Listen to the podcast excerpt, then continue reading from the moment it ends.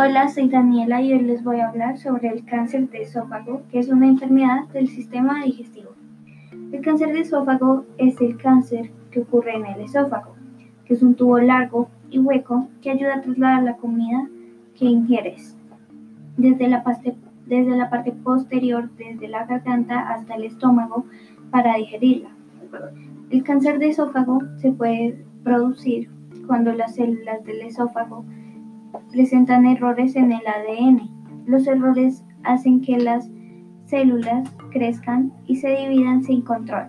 Esto genera un tumor en el esófago que puede crecer para invadir estructuras cercanas y extenderse a otras partes del cuerpo. Este cáncer generalmente comienza desde las células que recubren su interior.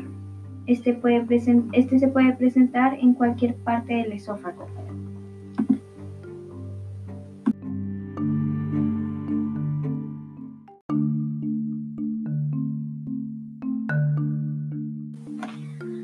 Algunos de los síntomas pueden ser dolor en el pecho, pérdida de peso. Otros posibles síntomas pueden ser ronquera, tos crónica, vómito, hipo de larga duración, dolor en los huesos y hasta sangrado en el esófago. Te puedes dar cuenta si tu orina sale color café. También dificultad para tragar adelgazamiento sin proponérselo, dolor, presión o ardor en el pecho, ardor en el estómago o indigestión que empeoran.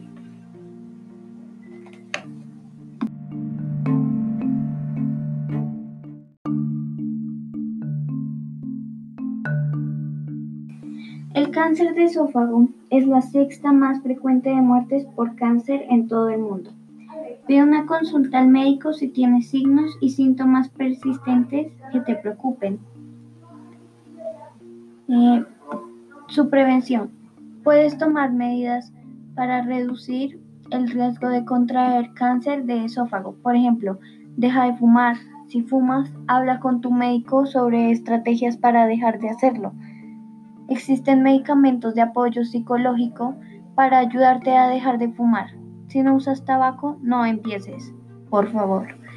Si, si bebes alcohol, hazlo con moderación. Si optas por beber alcohol, hazlo con moderación.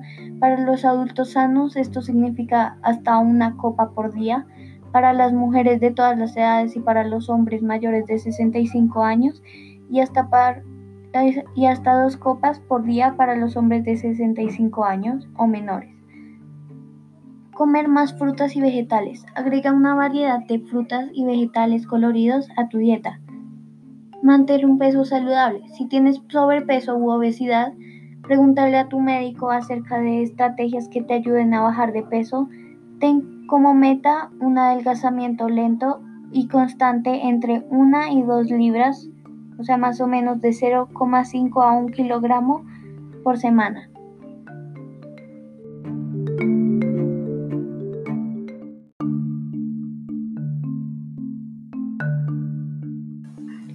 Factores de riesgo.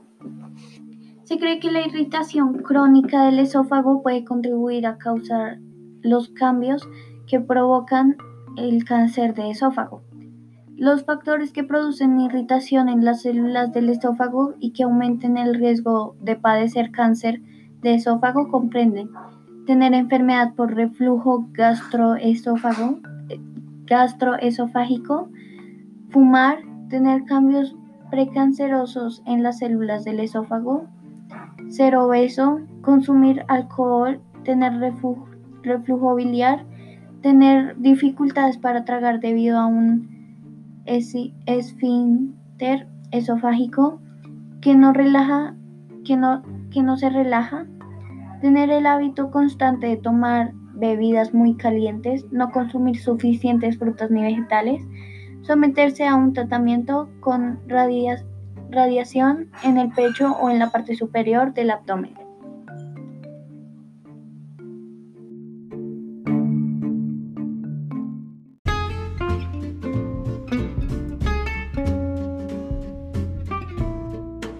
Gracias.